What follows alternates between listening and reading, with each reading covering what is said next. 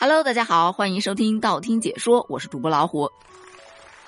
从昨天开始，武汉大学疑似有霍乱病例出现，就一直牵动着大家的心，网友们都在焦急的等待着结果。根据今天报道出来的最新检测结果，武汉大学出现的这一例感染性腹泻病例确实为霍乱，但是不要慌，问题不大，因为患者经过有效的诊治，病情已经得到了控制，症状已经消失了。对于霍乱病毒，大家为什么关注度这么高呢？首先啊，这个词儿确实是一个特别古早的词儿，很多人可能听都没听过。那咱们今天就来聊一下这个霍乱到底是什么。首先呢，甲类传染病啊，就是指那些具有非常强的传染性，而且有很高的致死率，以及容易引起大流行的疾病。而我国目前规定的甲类传染病一共只有两个，其中一个是鼠疫。另外一种就是霍乱，而新冠呢是被列为了乙类的传染病，这也是为什么很多人一听说啊有霍乱病例，于是立马就开始恐慌了。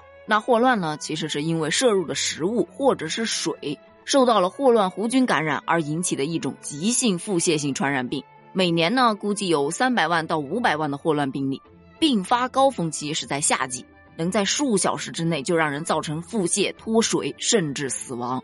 它因为发病急、病情重、传染快、传播广泛，所以被列为了甲级传染病。在以前啊，医疗条件比较差，生活水平也比较低下，人们对于疫情的防范意识呢也没有那么高，所以啊，一旦发病就一发不可收拾了。根据网上可以查到的资料来看，一九三二年的那一场霍乱可以说是中国有史以来这种病最泛滥的一次。据悉，当年第一例霍乱病例是出现在上海。随后自西向东由南至北，沿着铁路、公路、水路、海路等交通线广泛传播，一路从河南传到了陕西。但由于当时的陕西年年旱灾，鼠疫横行，人们生活本身就很困难，抵抗力也十分的低下，于是这个地区就成为了霍乱最为严重的地区，死亡人口达到了二十万人。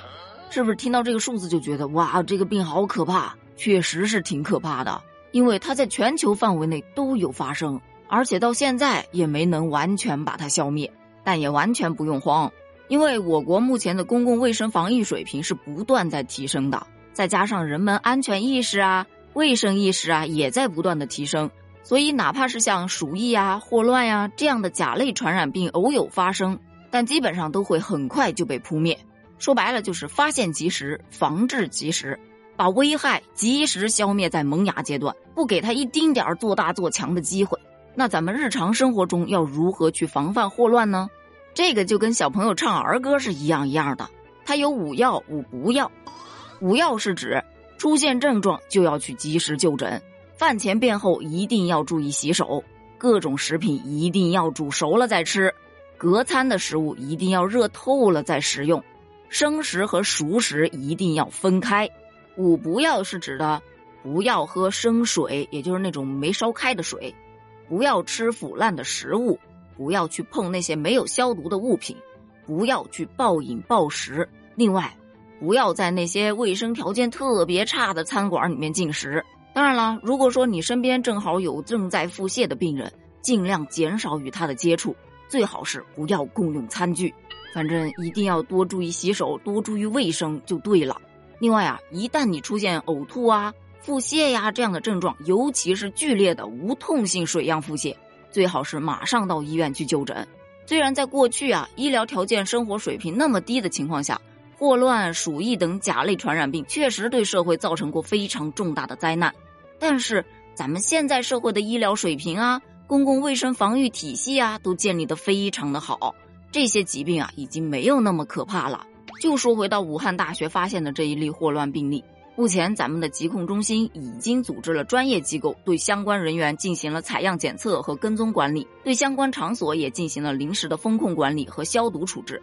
目前呢还未发现新增的病例，所以大家不信谣不传谣，做好自我健康监测，时刻注意个人卫生。那当然了，学校呢也要加强一下校园环境的管理，积极应对，做好预防工作，应该就没什么太大问题了。那关于霍乱，你还有什么想补充的吗？欢迎在评论区留言哦，咱们评论区见，拜拜。